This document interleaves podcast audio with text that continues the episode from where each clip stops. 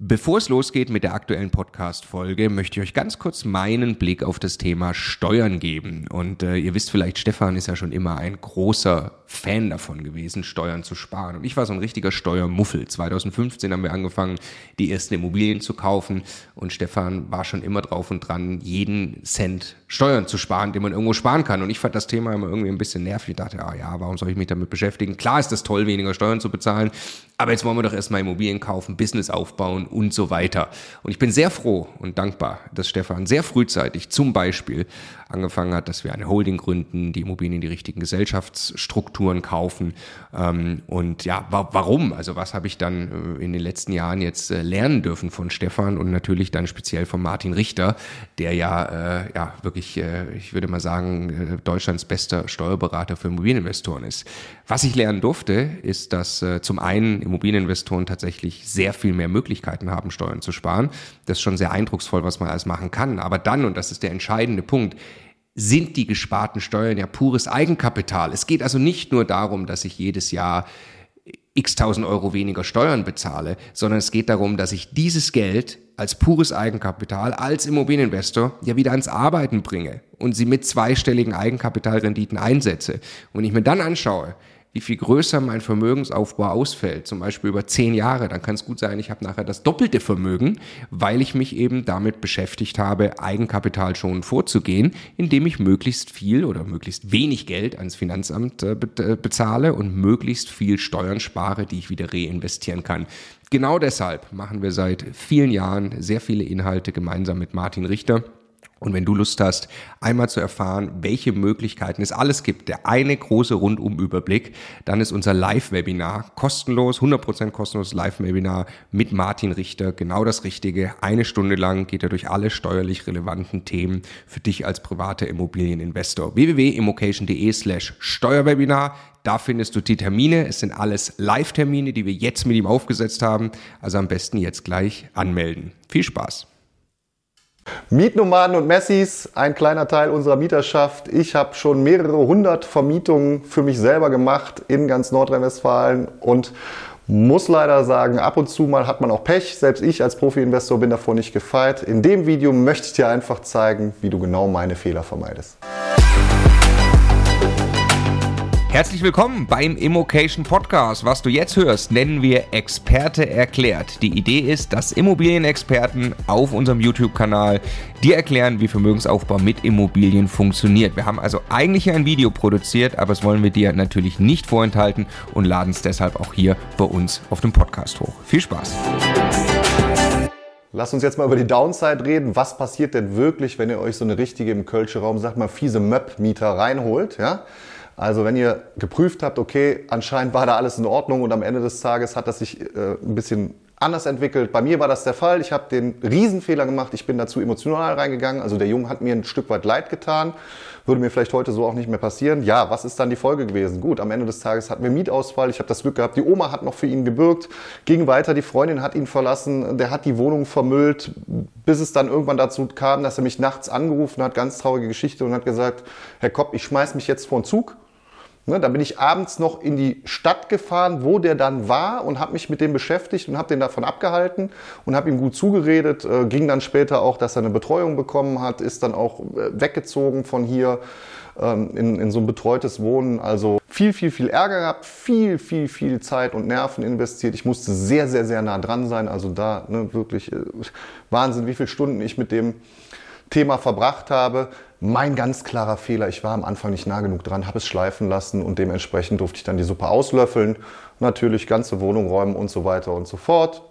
Da hatten wir dann noch, so, noch das Glück, dass irgendwelche Freunde geholfen haben oder so, aber am Ende des Tages hat es richtig wehgetan und davor möchte ich euch einfach schützen. Lass uns aber auch nicht nur die Downside beachten, sondern was sind meine Learnings daraus? Learning für mich in der Mieterauswahl ganz, ganz klar Emotionen bleiben komplett raus. Für mich zählen nur noch Zahlen, Daten, Fakten. Ich möchte Gehaltsabrechnungen sehen, ich möchte die Schufa sehen. Ich habe dann strukturierten Prozess mir mittlerweile aufgebaut, was ich alles brauche. Für mich sehr elementar wichtig mittlerweile auch die Vorvermieterauskunft, vielleicht nicht nur vom letzten Vorvermieter, sondern auch vom Vorvorvermieter, wenn es den gibt. Mittlerweile lasse ich mir auch ganz gerne mal die Nummer und die Erlaubnis geben, den Arbeitgeber anzurufen, um danach zu fragen, weil man natürlich auch ein Bild bekommt, wie der Mensch arbeitet. So lebt er vielleicht auch. Das sind alles so Punkte. Und oftmals hole ich mir in der fortgeschrittenen Phase jetzt auch professionelle Hilfe dazu, weil ich es alleine in meinem Alltagsgeschäft gar nicht mehr leisten kann, in der Form, dass ich mir Makler, eine Maklerin dazu hole, die professionalisiert sind auf Mietvermarktung.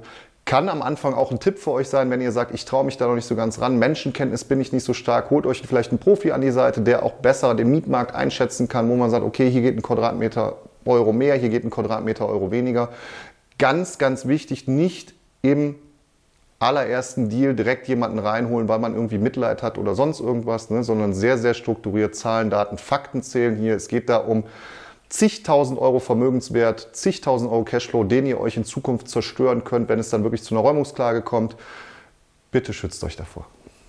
Was passiert, wenn ihr in einer Vermietungssituation seid, wo man vielleicht nicht an Leute vermieten kann, die das Konto voll bis oben hin haben mit Geld, mit sehr, sehr starken Bonitäten oder was auch immer, sondern wenn man vielleicht in den Markt reingeht was auch eine Chance sein kann, ne, wenn man ein bisschen sozial engagierter ist zum Beispiel und vermietet an Leute, die Bürgergeld beziehen oder halt SGB II, Sozialgesetzbuch-Thematiken. Achtet auch bitte da darauf, dass die vernünftiges Auftreten haben, vernünftig sich euch gegenüber benehmen.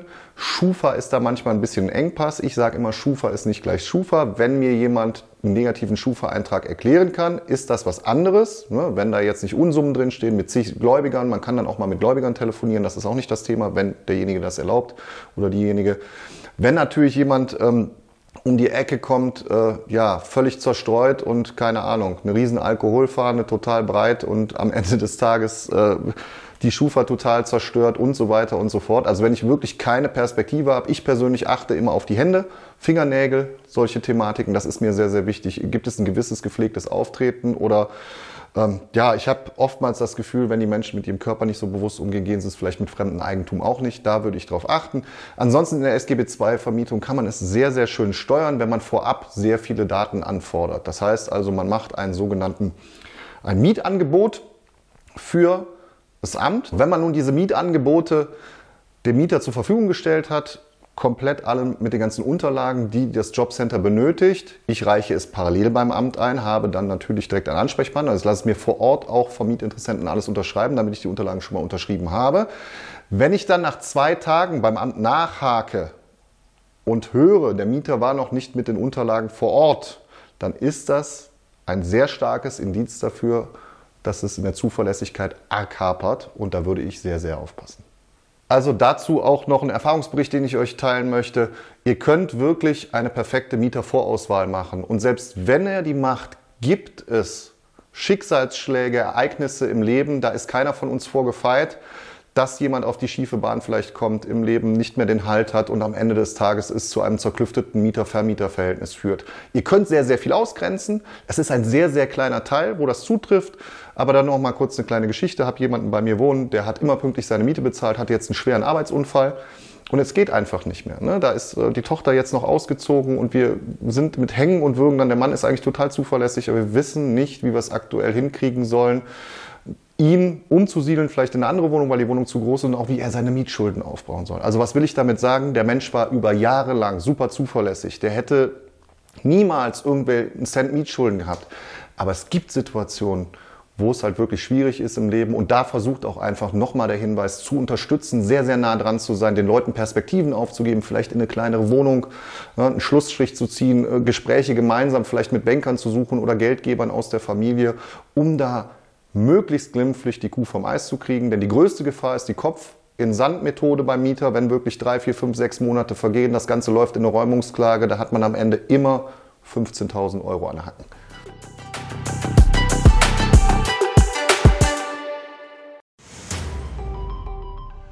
Jetzt nochmal der Hinweis, bevor ihr die nächste Folge weiterzieht, auf unser Steuerwebinar. Live mit Martin Richter, also dem Steuerberater für Immobilieninvestoren in Deutschland. Äh, wirklich live, also genau diese Termine. Und äh, es wird einen Überblick geben über all die großen Möglichkeiten, als Immobilieninvestor Steuern zu sparen beim Bestandsaufbau, aber auch wenn man schon Vermögen hat, was man im Bestand sortieren kann, um einfach mehr Geld übrig zu behalten, wie man Vermögen weitergeben kann und so weiter. Also, glaube ich, ein absolutes Muss für jeden Immobilieninvestor. Ja, Stefan, du bist ja eh schon großer Steuer Steuerfan immer gewesen. Für mich ist er eher anstrengend, aber man kann es auch nicht ignorieren. Die Potenziale sind äh, wirklich extrem, die man speziell als privater Immobilieninvestor hat. Deshalb immocation.de slash Steuerwebinar. Da kann man sich anmelden, ist 100% kostenlos, ist live, gibt nur diese Termine, die dort stehen. Wir freuen uns auf euch.